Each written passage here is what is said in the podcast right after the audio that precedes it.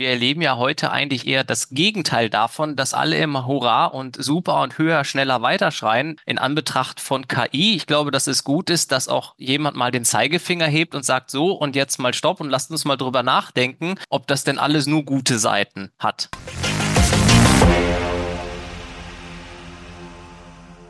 Hallo und Grüße. Ich darf euch recht herzlich begrüßen zu einer weiteren Episode des Digital Breakfast Podcast und heute mit einem Herzensthema, mega spannenden Thema. Und zwar sprechen wir heute über die andere Seite der künstlichen Intelligenz, über die dunkle Seite der Macht. Und ich darf recht herzlich begrüßen drei Professoren, hochdekoriert. Die werden sich natürlich gleich selber vorstellen. Da gibt es eine Studie, da gibt es ein Buch, es gibt so viel Material. Ich freue mich drauf. Und ja, lasst uns loslegen. Kostenlose Weiterbildung durch das Digital Breakfast. Das ist cool. Das heißt, ihr werdet aus- und weitergebildet über das Digital Breakfast, über die verschiedenen Themen. Ist, glaube ich, gerade auch State of the Art, ja, weil viele Budgets in Weiterbildung, Fortbildung werden gestrichen. Und da ist es, glaube ich, ein ganz, ganz guter Beitrag von uns. Wir haben 53 Themen, die wir bespielen. Guckt es euch mal an. Nimmt am Digital Breakfast teil. Es ist immer zweimal die Woche, dienstags und freitags. Und lasst euch berieseln, befähigen und network noch ein bisschen. Ich glaube, das ist eine ganz gute Sache. Und dann noch einen kleinen Zusatz. Das Ganze bieten wir auch als Public Viewing an. Werdet Public Viewing Host. Also ihr müsst euch das vorstellen wie beim Fußball. Ihr werft einfach die Live-Übertragung von LinkedIn oder von unserem Zoom-Kanal auf den Beamer und guckt euch das gemeinsam an, könnt anschließend drüber diskutieren. Es kann genauso aber auch am Homeoffice, am Stehtisch sein, es kann auf dem Balkon sein, kostet kein Geld, schaltet das Ding ein und werdet Public Viewing Host und bietet einen Ort der Begegnung. Ich freue mich auf euch und freue mich auf viele, viele Hosts und auf viele, viele Teilnehmer, denen wir neues Wissen vermitteln können. Werbung Ende. Hallo, seid gegrüßt. Hallo Thomas. Hallo. Hallo Thomas. Wir haben jetzt natürlich eine Herausforderung für unsere Hörer, weil wir auf einmal vier Stimmen haben. Aber ich denke, das kriegen wir ganz gut hin. Wir werden auch transkribieren. Dann könnt ihr auch das nochmal nachlesen, wer dann was gesagt hat. Ich fange jetzt einfach mal an. Also wir haben uns aufs Du geeinigt, also Ulrich, Markus und Kai. Aber vielleicht stellt ihr euch nochmal vor und sagt einfach, welchen Bezug ihr zu dem Thema habt. Und dann steigen wir auch in die Diskussion ein. Und ich moderiere jetzt einfach mal und sage, Ulrich, ich sehe dich gerade links oben. Fang du mal an. Ja, hallo zusammen. Ulrich Bucher, ich bin äh, Dozent an der DHBW Stuttgart äh, im Bereich äh, Marketing und allgemeine BWL und ich habe eine hohe Affinität zur Technologie im Allgemeinen und wissenschaftlichem Arbeiten im Speziellen. Ich war jahrelang Marketingleiter in der Softwarebranche und betreue aktuell viele Bachelorarbeiten und wissenschaftliche Arbeiten an der DHBW Stuttgart. Super, wer macht weiter? Kai, mach du weiter. ja, ist die Reihenfolge, wie wir sie auch im Buch haben. Ich glaube, das ist schon einfach so tief drin, dass ich dann immer als zweites komme. Ja, Markus, sieh's mir nach. H ist halt vor S, ne? Alles gut. Das Beste kommt zum Schluss, sage ich immer. Ja, ist auch gute Einstellung, ja. Kai Holzweißig, mein Name, bin von Haus aus Informatiker und Kognitionswissenschaftler und ich leite bei uns den Studiengang Wirtschaftsinformatik Data Science und habe von Haus aus eine hohe Affinität zum Thema. Einerseits natürlich technisch und das zweite aber auch ja ethisch, moralisch, gesellschaftlich, philosophisch. Jetzt übergebe ich an Markus. Vielen Dank, Kai. Mein Name ist Markus Schwarzer. Ich bin Professor an der DHBW in Stuttgart. Mein Thema sind äh, alle rechtlichen Aspekte. Ich unterrichte Jura in allen Facetten an der DHBW. Und wenn ich ehrlich bin, bin ich zu dem Thema und zu dem Buch quasi wie die Jungfrau zum Kinde gekommen. Ich hatte am Anfang damit eher, ehrlich gesagt eher keine Probleme oder überhaupt keinen Ansatzpunkt, bis der Kollege Bucher, der sein Büro direkt neben mir auf dem Gang hat, zu mir kam und gemeint hat, du, ich möchte da was machen zu KI und äh, meine Studierenden brauchen da irgendeinen Leitfaden und irgendwie, dann habe ich gesagt, ja, interessant, aber du weißt schon, dass das womöglich auch ein rechtliches Problem sein könnte, wissenschaftlich betrachtet, ja, mit den Urheberrechten und so. Und dann gemeint, ja, deswegen komme ich zu dir, kannst du mir da nicht was schreiben? Und so bin ich zu dem Thema gekommen. Ja, das ist so mein Ansatzpunkt. Wobei ich auch gleich eine kontroverse These vielleicht hier in den Podcast werfen möchte das Thema des Podcasts ist mir vielleicht ein bisschen zu negativ. Ich würde es anders formulieren. Und um im Bilde zu bleiben, würde ich sagen, möge die KI mit dir sein. Ah, das ist sehr gut. Ja, lass mich mal drüber nachdenken. Vielleicht müssen wir den Titel noch ändern. Mal sehen, ja? gut, guter Ansatz. Haben wir noch nie gemacht, aber lass mal mal Sack und die Zuhörer können sich ja dann überraschen lassen, ob wir hier dann spontan auch noch eine Änderung machen. Finde ich super, super, super, super. Echt, freue mich. Sehr gut. Wäre auch, wer welche Figur übernimmt. Wer ist Luke Skywalker und wer ist Han Solo und wer ist Darth Vader von uns? Ja, genau. Also vor allen Dingen bin ich dann auf die Masken gespannt, ja. Also ich werfe es jetzt einfach mal an der Stelle schon ein, weil es gerade passt. Es wird natürlich auch ein Livestream geben, ja. Wir haben am 5.2. die drei Koryphäen hier dann nochmal live und in Farbe im Stream und werdet dann natürlich informiert. Also dann seht ihr auch mal live und die werden sicherlich was vorbereiten und bin auf die Masken gespannt. Wobei ich ehrlich gesagt den Titel gar nicht so schlecht finde, weil wir erleben ja heute eigentlich eher das Gegenteil davon, dass alle immer Hurra und super und höher, schneller weiterschreien in Anbetracht von KI. Ich glaube, dass es gut ist, dass auch jemand mal den Zeigefinger hebt und sagt so und jetzt mal Stopp und lasst uns mal drüber nachdenken, ob das denn alles nur gute Seiten hat.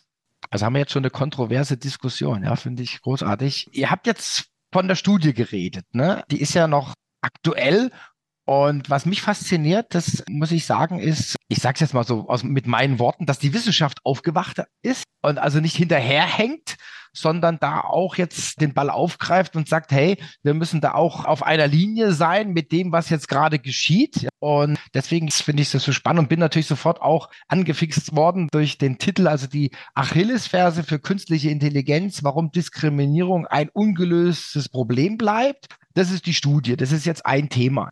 Wie seid ihr denn da drauf gekommen? Also ich glaube, Ulrich, du hast da irgendwie Intention gehabt. Also der Ausgangspunkt für uns, da müssen wir jetzt irgendwie ein bisschen weit leider zurückgreifen, war das äh, Thema, der Kai hat es ja schon erwähnt, äh, die KI selber ist ein unglaublich mächtigen äh, Instrument geworden. Und wir waren natürlich auch fasziniert von den ganzen Möglichkeiten, die uns die KI an die Hand gibt und natürlich auch insbesondere unseren Studierenden äh, bei der Bearbeitung der Herausforderungen ihrer wissenschaftlichen Arbeiten. Ne? Das war so für uns der Ausgangspunkt, dass wir festgestellt haben, bei so einer Bachelorarbeit und Co., da begegnen den Studierenden Herausforderungen, wie zum Beispiel die Literaturrecherche. Da kam ein Student auf mich zu, der hat drei Tage lang nichts gefunden, war ganz verzweifelt und dann haben wir da halt sein Thema, und das war auch zu künstliche Intelligenz lustigerweise, in einer eine KI-Suche eingegeben und innerhalb von 20 Minuten äh, war er mit Material versorgt, zumal wir dann noch so einen Graphen haben aufbauen lassen, über den dann relativ einfach die Suche statt na, ermöglicht worden ist.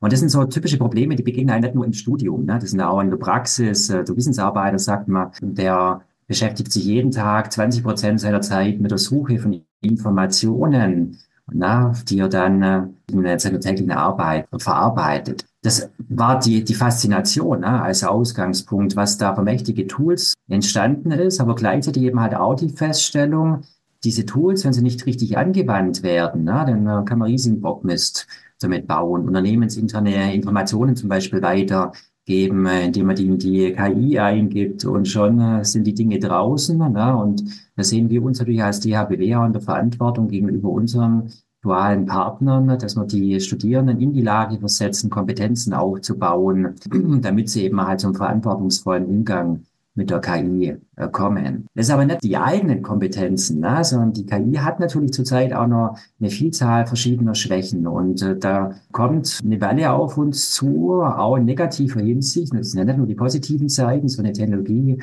das hat uns ja die Geschichte gelehrt, hat immer im Prinzip zwei Seiten, eine positive und eine negative.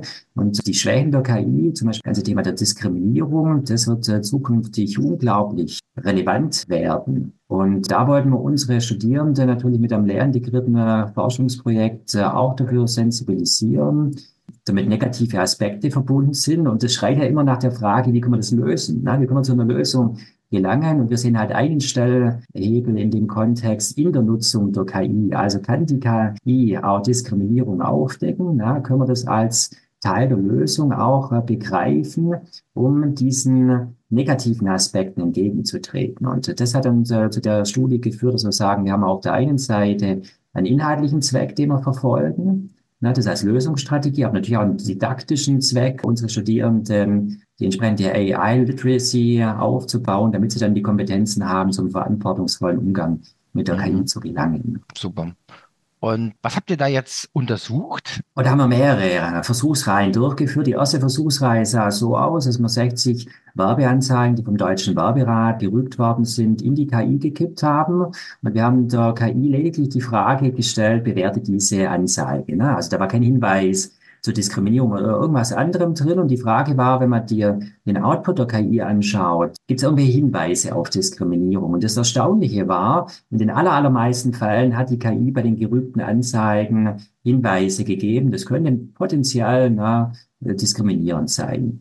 Das aber wäre nicht nützlich, wenn es bei jeder Anzeige, ne, egal was man reingibt, den Hinweis machen würde. Also haben wir auch 60 Anzeigen eingegeben, die unproblematisch sind mit der Fragestellung, gibt es dann keinen Hinweis. Ne? Und die KI war es sehr genau ne, in ihren Angaben. In 59 von 60 Fällen hat sie keinen Hinweis auf Diskriminierung gegeben. Lediglich einen einzigen Fall gab es mal einen Hinweis drauf. Also sie war sehr trennscharf in der Lage, Diskriminierung zu erkennen. Ne? Und das ist aus unserer Ansicht nach dieses Katz-und-Maus-Spiel, ne? was die KI spielt. Auf der einen Seite ähm, wachsen natürlich immer die Möglichkeiten, beispielsweise Verfehler und äh, Desinformationen durch die KI, aber auf der anderen Seite kann es ja genauso die KI verwenden, um dem Ganzen entgegenzuwirken. Und äh, das war für uns schon das Erstaunliche der KI, wie weit sie da gelangt ist, weil blick mal ein paar Jahre zurück, 2010, war die KI noch kaum in der Lage, eine, eine Katze von einem Hund zu unterscheiden. Ne? Da haben wir eine Fehlerquote von 28 Prozent bei der Aufgabe gesehen und die Diskriminierung ist ja vom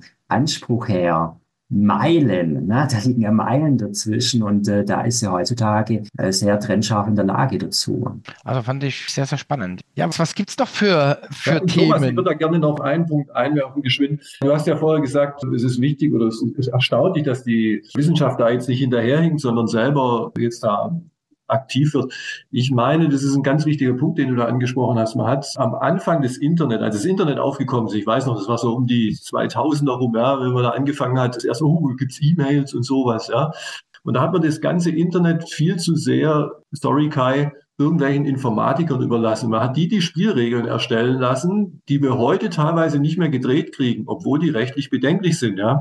Was ich zum Beispiel als Jurist total bedenklich finde, ist immer der Punkt, dass man das Recht hat, unter einem Pseudonym im Internet aufzutreten. Warum? Wieso? Ja, ich meine, wenn ich nichts zu verbergen habe, dann kann ich doch meinen richtigen Namen nennen, ja, wenn ich irgendwo irgendwelche Kommentare abgebe oder so. Ja, aber dass sich da jeder irgendwelche Nicknames geben darf, das ist meines Erachtens eines der größten Fehler, die das Internet irgendwie hat. Und woran liegt es? Weil man am Anfang irgendwelchen Informatikern sozusagen das Internet überlassen hat und dann nicht gleich eine Diskussion eingesetzt hat, das geht so nicht, ja, sondern das ist jetzt halt eine Spielregel, die irgendwie sich durchgesetzt hat. Und die kriegen wir nicht mehr zurückgedreht. Und deswegen müssen wir jetzt bei KI, dürfen wir den Fehler nicht mehr machen, sondern müssen jetzt gleich sagen, so, die und die Regeln, da gibt es die und die rechtlichen Probleme, die und die Punkte müssen wir auch beachten damit es dann eben nicht wieder zu solchen Fehlern in den Spielregeln kommt. Kann man jetzt natürlich kritisch diskutieren. Ich weiß, man könnte jetzt sagen, naja, man muss aber auch irgendwie anonym unterwegs sein können. Finde ich aber ehrlich gesagt nicht sondern wenn ich irgendwelche Meinungen habe, irgendwelche Dinge verbreite, ja, dann muss ich aber auch mit meinem richtigen Namen dahinter stehen. Dann hat man auch vielleicht nicht so viele Trolle, ja? also was dann so eskaliert und so weiter. Das ist womöglich, ja. Wobei es gibt ja auch Untersuchungen, die behaupten, das würde sich trotzdem nicht ändern, auch wenn man seinen richtigen Namen nennt. Aber ich sehe das als eine der größten Probleme des Internet, ja, dieses Pseudonymisieren, dass ich da also, sprich, mir unter einem Pseudonym da irgendwie agieren kann. Ja, wie gesagt, meines Erachtens liegt es daran, dass man am Anfang viel zu sehr den Spezialisten, den Informatikern das Feld überlassen hat. Und diesen Fehler dürfen wir jetzt halt nicht mehr machen. Und da sind wir halt aufgerufen, uns da zu erheben mit unserer Stimme. Und tun wir ja auch. Ne? Ich glaube, der Mathe, Thomas, ich glaube, der Mathe Markus einen ganz wichtigen Punkt auch. Ne? Und das ist auch der Grund dafür, warum wir uns zu dritt zusammengetan haben, dass wir sagen, wenn du eben halt das verantwortungsvoll verwenden möchtest, ne, dann gilt es eben verschiedene Perspektiven zusammenzuführen. Das war ja auch der Grund dafür, warum ich dann seinerzeit auf Markus zugegangen bin, ne, dass es eben halt nicht nur die, die Frage ist, zum Beispiel wenn du jetzt eine wissenschaftliche Arbeit machst, äh, wie gehst du es an, sondern dass du auch natürlich die rechtlichen Aspekte dabei berücksichtigst, auch die technologischen Aspekte dabei berücksichtigst, die ethischen Aspekte, ne, mit denen man sich da auseinandersetzen muss so dass man sich dann von verschiedenen Seiten aus annähert. Ne? Wenn man nur eine Perspektive, ich glaube, das ist auch der, ein ganz entscheidender Punkt, den der Markus hier gemacht hat, äh, wählt, ne? dann läuft man immer Gefahr, dass man die anderen Perspektiven außen vor lässt. Und ich glaube, da kann der Kai auch einiges dazu sagen zu den äh, ethischen Aspekten, ne? die bei der Verwendung von Technologie heutzutage berücksichtigt werden müssen. Ne? Und das macht äh, das äh, so wichtig, diese verschiedenen Perspektiven zusammenzuführen. Und das ist vielleicht tatsächlich auch der Fehler, wie Markus gesagt hat. Und da kann man jetzt äh, auch sicherlich abendfüllende Diskussionen darüber führen, was schiefgelaufen ist, was nicht schiefgelaufen ist, ob Pseudonymisierung, Anonymisierung im Internet gut, schlecht sind, wie auch immer. Aber weil halt diese verschiedenen Perspektiven möglicherweise fehlten, aus denen wir Technologien und die Effekte von Technologien für Gesellschaften bewerten müssen. Da gehe ich mit Markus konform zu sagen, dass das äh, bei KI hoffentlich dann auch stattfindet. Und wir versuchen es jetzt hier im Kleinen für unsere Studierenden und in unserem Kontext halt möglich zu machen. Ich vergleiche es immer ganz gerne mit einer Maschine. Also jeder, der sich eine komplexe Maschine in die Produktionshalle stellt, tut gut daran, die Betriebsanleitung sorgfältig zu studieren und herauszufinden, okay, wie bediene ich denn diese Maschine optimal? Wo sind auch möglicherweise Gefahren für Leib und Leben etc. Und jetzt dürfen wir natürlich bei so mächtigen Werkzeugen KI-Werkzeugen, wie wir sie heute haben, nicht so blauäugig sein und sagen, naja, das überlassen wir jetzt mal hier dem Zufall sozusagen und machen hier Learning by Doing und gucken dann, was am Ende bei rauskommt. Nee, ganz gewiss nicht, sondern wir brauchen eine gute Bedienungsanleitung dafür, die auch ja jungen Menschen, aber nicht nur natürlich jungen Menschen, sondern allgemein der Gesellschaft äh, entsprechende Möglichkeiten und Mittel an die Hand gibt, um verantwortungsvoll mit ja, diesen Werkzeugen umzugehen.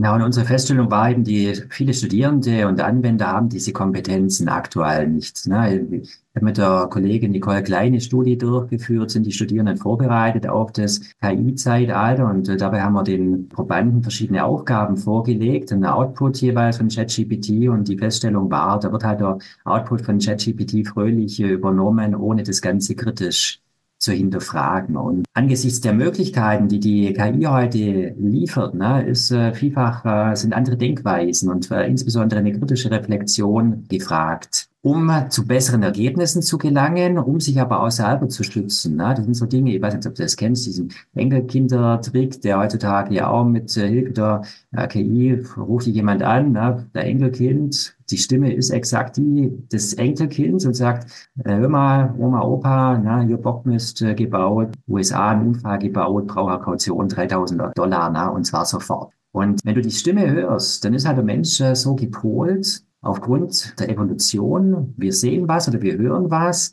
wir hinterfragen das nicht. Wir nehmen das als wahr, wahr. Ne? Und angesichts äh, auch dieser negativen Potenziale, die die KI hat, ne, müssen wir halt kritisch hinterfragen oder auch der, der Schwächen, die die KI hat. Sind die Dinge, die einem äh, die KI auswirft, so korrekt? Ne? Entsprechend die Wahrheitsgehalt? Könnte das nicht möglicherweise ganz anders sein oder auch mit den diskriminierenden Effekten, wenn die äh, KI eine Übersetzung zum Beispiel durchführt, ne, also einen Satz übersetzen, die Professorin betritt den Raum von Deutsch ins Englisch, dann wird halt aus der Professorin der Professor im Englischen und das, wenn das wieder rückübersetzen lässt oder aus dem Englischen ins Deutsche, wird halt der Professor draus. Ne? Warum? Weil halt die KI das Wort auswählt, klassischerweise das am häufigsten in den Trainingsdaten vorhanden sind. Na, das sind also Schwächen der KI. Wenn man dann dafür sensibilisiert ist und ein kritisches Denken entwickelt hat, dann läuft man Gefahr, dass man diesen Schwächen auf den Leim geht. Deswegen äh, benötigen wir diese Kompetenzen und äh, tun alle gut daran,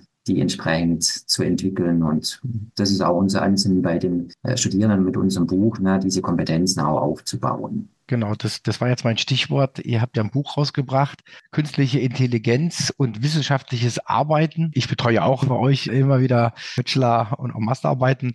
Und da sagt man immer, ich sag mal alte Welt, so vor einem Jahr oder so, ja, zitierfähig und zitierwürdig. Wir sind ja jetzt dann auch wirklich auf einer ganz, ganz anderen Stufe, was du gesagt hast mit der Kompetenz, dass die Studenten oder auch die, die mitarbeitenden Unternehmen jetzt äh, sich einfach die Kompetenz aneignen müssen, was ist jetzt die Wahrheit und was ist nicht. Das heißt, da ist die Fachkompetenz wird nochmal gesteigert und das Bewusstsein. Also ich glaube, wir sind uns alle einig, man kann das nicht ausschließen, man kann die künstliche Intelligenz nicht ausschließen oder sagen, nein, das machen wir nicht, sondern man muss sie annehmen und dann halt dementsprechend schulen und den Leuten, Studierenden sagen, wie sie damit umgehen können. Aber Thomas, lass uns da mal schön einhaken, ja, damit wir da eine Sache, glaube ich, gleich mal klarziehen können. Die künstliche Intelligenz, weil du gerade von Quellen sprachst und so, künstliche Intelligenz ist keine wissenschaftliche Quelle. Also ChatGPT ist keine Quelle, die wir irgendwie zitieren, sondern ChatGPT vermittelt uns nur Quellen. Also das heißt, ich gebe meine Frage da irgendwie ein bei ChatGPT, die ich habe, nach irgendeinem Thema und dann vermittelt mir ChatGPT womöglich eine Quelle. Problem ist eben im Augenblick noch, dass ChatGPT die Quelle halt nicht angibt, wo ChatGPT seine Erkenntnisse her hat. Ja, irgendwelche Trainingsdaten, ja, die da irgendwo eingespeist wurden und dann auf deine Frage zu einem bestimmten Thema wirft es dann eben irgendeine Antwort aus, gibt aber nicht an, welche Quelle das ist. Und wir haben da auch gerade Diskussionen bei uns im Studienzentrum, ob jetzt ChatGPT die Quelle ist. Nein, ChatGPT ist keine Quelle. Ich kann nicht hinschreiben an den Satz ChatGPT, ja, sondern ich muss mir dann schon die Mühe machen, diese Quelle, wenn die mir nicht angegeben wird. In der Zwischenzeit gibt es ja auch Tools, die Quellen schon angeben. Und ich glaube, in, wenn wir uns nächstes Jahr unterhalten, ja, dann äh, gibt es da genügend KIs, die uns auch Quellen gleich angeben. Aber ich muss mir dann eben die Mühe machen zu gucken, ja, stimmt denn die Quelle eigentlich auch? Weil ChatGPT, und das hat der Ulrich in dem Buch ganz schön herausgearbeitet, eben auch halluziniert. Ja, die, die gibt uns irgendwelche Quellen an oder gar keine oder falsche oder was auch immer. Äh, wenn ich wissenschaftlich arbeite, sagen wir, ihr könnt gerne ChatGPT verwenden. Ja? Wenn jetzt wieder Bachelorarbeiten anstehen, sage ich denen auch, wegen mir könnt ihr ChatGPT anwenden, überhaupt kein Problem. Und äh, wegen mir müsst ihr es mir auch nicht angeben. Ihr müsst mir nicht sagen, ob ihr ChatGPT verwendet habt oder nicht. Ich will nur nachher richtige Quellen da stehen haben. Und ich werde halt die Quellen prüfen. Und wenn ich Experte auf irgendeinem Gebiet bin, ja, dann kann ich, habe ich schon auch ein Gefühl dafür, was sein kann und was nicht sein kann. Ja, und wenn ich halt merke, dass da falsche Quellen angegeben sind oder keine, obwohl es eigentlich eine Quelle wäre, dann ist halt das Szenario, das wir bisher auch haben, dann ist halt Plagiat und dann fällt man da dann eben durch und darf man es nochmal machen. Also wenn man JetGPT einfach als Tool sieht, das mir Quellen vermittelt, Wissen vermittelt, dann ist das eigentlich ein Ansatz, der ganz gut ist. Und da passt dann eben auch dieser Spruch, möge die KI mit dir sein. Ja, also es soll heißen, die KI soll mir helfen. Und so kann ich KI nutzen. Ja? Und es gibt ja auch schon Kollegen, die sagen, das führt zu einer Demokratisierung der Wissenschaft. Stimmt. Viel mehr Leute haben die Möglichkeit, jetzt sich wissenschaftlich mit Dingen zu beschäftigen, weil sie auf eine KI zugreifen können. Sie müssen halt nur eins lernen und das versuchen wir in unserem Buch klar zu machen. Ihr müsst euch halt die Mühe machen, dann auch die richtigen Quellen zu finden, weil ChatGPT nochmal ist keine Quelle. Genau, Werkzeug zum Anwenden und dann muss ich halt dann selber nochmal beurteilen, okay, passt Das ist dann der nächste Punkt, genau. Ja. Wir haben ja auch dann wirklich, dass dann ChatGPT, was du auch gesagt hast, fantasiert. Also da wird dann irgendeine Quelle reingeschrieben, dann war es halt nichts Sagt noch mal ein bisschen was zu den Themen von eurem Buch. Also es geht ja um wissenschaftliches Arbeiten. Vielleicht, was sind so die Punkte aus dem Inhalt? Ja, was sprecht ihr da alles an? Also wir werden es natürlich auch dann äh, in die Shownotes reinmachen, genauso die Studie. Ja, die Links werdet ihr dann hier finden. Alle drei seid ihr beteiligt. Vielleicht ja von jedem noch mal so ein Statement zu seinem Beitrag. Also, Kern des Buches ist ähm, die Frage, wie kann man unsere Studierenden äh, befähigen, die KI zu nutzen, ohne dabei irgendein Fehlverhalten zu zeigen. Ne? Das ist der Ausgangspunkt äh, gewesen, weil, wie gesagt, wir haben die Potenziale der KI gesehen und wie sie dabei einen Beitrag dazu leisten können, die Herausforderungen beim wissenschaftlichen Arbeiten äh, zu meistern, wie sie da eine Unterstützung für die Studierenden sein können. Und das greifen wir grundsätzlich in dem Buch auf. Und um diese Kompetenz in der verantwortungsvollen Umgang mit KI zu schaffen, sind verschiedene Aspekte notwendig. Ne? Also man muss gewisses Wissen aufbauen, welche Tools es gibt, wie man diese Tools anwendet. Wir beschäftigen uns mit dem kritischen Denken, mit den Gefahren, die dahinter sind, mit ethischen Aspekten und wie das der Markus ja auch schon gesagt hat, mit dem methodischen Vorgehen. Wie geht man methodisch vor, ne? um wenn man ein bestimmtes Ergebnis anstrebt, zu diesem Ergebnis zu gelangen. Das ist so diese prozessuale Perspektive, die ja auch dann noch in dem im Buch aufgemacht wird. Und ähm, da glauben wir, da können eben halt die Studierenden, aber nicht nur Studierende, im Grunde genommen auch Schüler, Schülerinnen, auch Praktiker von den Inhalten des Buchs ähm, profitieren, äh, weil auf diese Weise dann die Anwendungsgrundlagen für die Nutzung der KI geschaffen werden. Ulrich, wie du gesagt hast, so weit gehen sagen, jeder, der irgendwo mit Wissensarbeit befasst ist, also ganz starker beruflicher Kontext wird von dem Buch profitieren, weil es einfach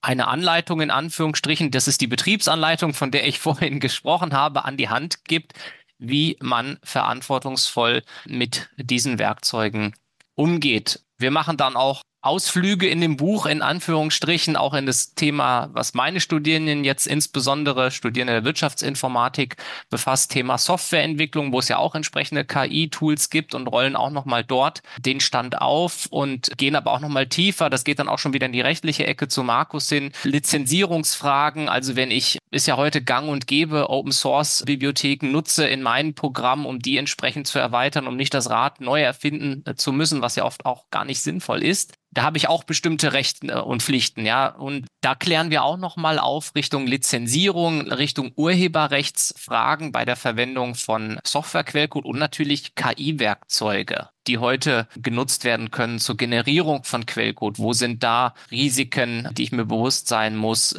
Wo können sie aber auch Nutzen spenden? Weil es sind ja immer diese zwei Seiten der Medaillen. Es hat immer eine Nutzenseite und immer eine Risikoseite. Ja, vielleicht auch, weil es jetzt ganz gut passt zu dem, was wir vorhin diskutiert haben, Richtung Kompetenzerwerb. Ich glaube, was wir sehen mit äh, generativer KI in den Schulen, an den Hochschulen ist eine Kompetenzverschiebung. Es gibt einerseits das Risiko der Kompetenzverarmung, der kognitiven Verarmung, dass man immer mehr, sag ich mal, geistige Kraft auf die KI abwälzt und dann nur noch die Inhalte konsumiert. Aber es gibt gleichzeitig auch die Chance zur Entlastung, zu sagen, okay, einfache Arbeiten kann ich die KI erledigen lassen, aber so zentrale Kompetenzen wie Quellenkritik zum Beispiel, ein kritisches Auseinandersetzen mit Inhalten, ein kritisches Reflektieren, das wird in der Zukunft Zukunft umso wichtiger werden. Also höhere kognitive Fähigkeiten. Jetzt gebe ich ab an Markus für den rechtlichen Teil. Danke, da kann ich direkt ansetzen. Es ist ein Irrglaube zu sagen, ich kann jetzt die KI alles meine wissenschaftliche Arbeit machen lassen. Anders ausgedrückt, ein Zitat ist nur dann zulässig, wenn es Belegstelle oder Erörterungsgrundlage für eigene Gedanken ist. Das heißt, wenn ich fremde Werke zitieren möchte, dann müssen die als Belegstelle, Erörterungsgrundlage für meine Gedanken dienen. Das heißt, ich kann nicht einfach nur Zitate wild hintereinander hängen, zusammenhangslos, sondern ich muss mir da schon eigene Gedanken machen. Und wenn ich eine KI verwenden möchte, dann kann ich das machen. Die muss aber sozusagen mir dienen, ja, sie muss meinen Gedanken irgendwie voranbringen. Das heißt, ich muss schon noch eine Idee dahinter haben, wo ich eigentlich hin will mit meiner wissenschaftlichen Arbeit. Und da haben wir dann eben den eigenen Anteil, ja, den ja auch jede wissenschaftliche Arbeit haben muss. Aber wenn ich einfach alles aus Büchern zusammenschustere, ja, wo ist dann der wissenschaftliche Eigenanteil? Das ist so der eine Punkt. Und der andere Punkt ist, Ulrich hat es vorhin, glaube ich, schon mal angesprochen, wo wir auch darauf hinweisen möchten, Leute, passt auf, Gerade wenn ihr an der dualen Hochschule zum Beispiel ein Thema bearbeitet, das, und das machen ja die meisten, die für Arbeitgeber irgendwie, die machen irgendwas aus ihrer Berufspraxis, ja, bei ihrem Arbeitgeber. Und wenn ihr da anfangt, irgendwelche Unternehmensdaten oder kritische Informationen, die nicht an die Öffentlichkeit sollen, in eine KI einzugeben, dann wisst ihr nicht mehr, was die KI damit macht.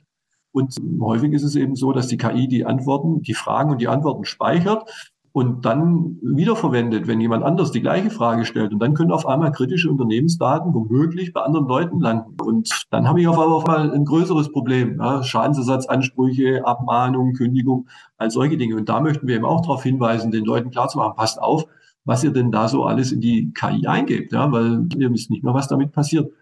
Deswegen spricht man häufig von einer Blackbox. Ja. Wir wissen nicht, was die KI nachher draus macht. Und das sind eben so Dinge, die wir auch darauf hinweisen. Die sind eigentlich zunächst mal banal irgendwie, kann man auch selber drauf kommen, ja, aber vergisst man vielleicht so im Eifer des Gefechtes. Und deswegen ist es wichtig, nochmal, dass wir das auch in dem Buch aufgearbeitet haben. Ja. Was ich in dem Kontext auch als hilfreich empfunden habe im Gespräch auch mit Nicht-Technikerinnen und Technikern ist einfach auch zu zeigen, abstrakt, grob, wie funktioniert denn die KI dahinter? Ab welchem Punkt wandern jetzt meine Daten von meiner lokalen Umgebung in die Cloud? Was sind möglicherweise Konsequenzen dessen? Und da fehlt vielen Leuten einfach ein Gefühl dafür, was dort passiert. Ja, das heißt, ich glaube, wir müssen da auch gesamtgesellschaftlich einfach eine viel stärkere Aufklärungsarbeit leisten. Ja, und das hängt halt eng mit dem Verständnis zusammen, wie es unter der Haube, salopp gesagt, funktioniert. Also Thema Medienkompetenz für alle Generationen ist auch ein Thema, was wir uns tatsächlich auf die Fahne geschrieben haben, wo man sagt, okay, die Jungen brauchen anderes Wissen, dieses kritische aus der Erfahrung heraus und so weiter. Also, dass man da die Lücken zu allen Generationen schließt, ja, finde ich extrem wichtig. Und deswegen freue ich mich auch, dass ihr drei euch da jetzt einbringt und, und da auch ein kleines Stück Virtual Breakfast weitermacht. Und ja, die dunkle Seite der Macht. Und ich glaube, ihr werdet ein bisschen Licht reinbringen am 5.2.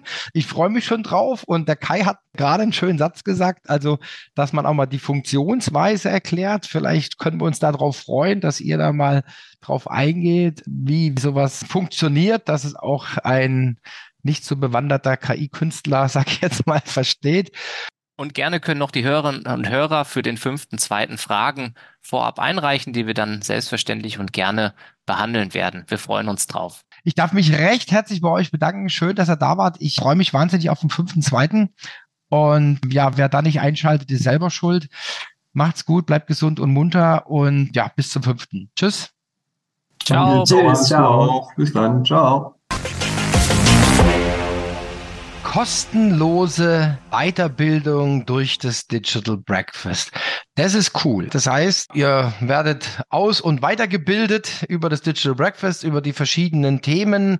Ist, glaube ich, gerade auch State of the Art, ja, weil viele Budgets in Weiterbildung, Fortbildung werden gestrichen und da ist es, glaube ich, ein ganz, ganz guter Beitrag von uns. Wir haben 53 Themen, die wir bespielen. Guckt es euch mal an. Nimmt am Digital Breakfast teil. Es ist immer zweimal die Woche, dienstags und freitags. Und lasst euch berieseln, befähigen und network noch ein bisschen. Ich glaube, das ist eine ganz gute Sache. Und dann noch einen kleinen Zusatz. Das Ganze bieten wir auch als Public Viewing an. Werdet Public Viewing Host. Also ihr müsst euch das vorstellen wie beim Fußball. Ihr werft einfach die Live-Übertragung von LinkedIn oder von unserem Zoom-Kanal auf den Beamer und guckt euch das gemeinsam an, könnt anschließend drüber diskutieren. Es kann genauso aber auch am Homeoffice, am Stehtisch sein, es kann auf dem Balkon sein, kostet kein Geld, schaltet das Ding ein und werdet Public Viewing Host und bietet einen Ort der Begegnung. Ich freue mich auf euch und freue mich auf viele, viele Hosts und auf viele, viele Teilnehmer denen wir neues Wissen vermitteln können. Bleibt gesund und munter. Werbung Ende.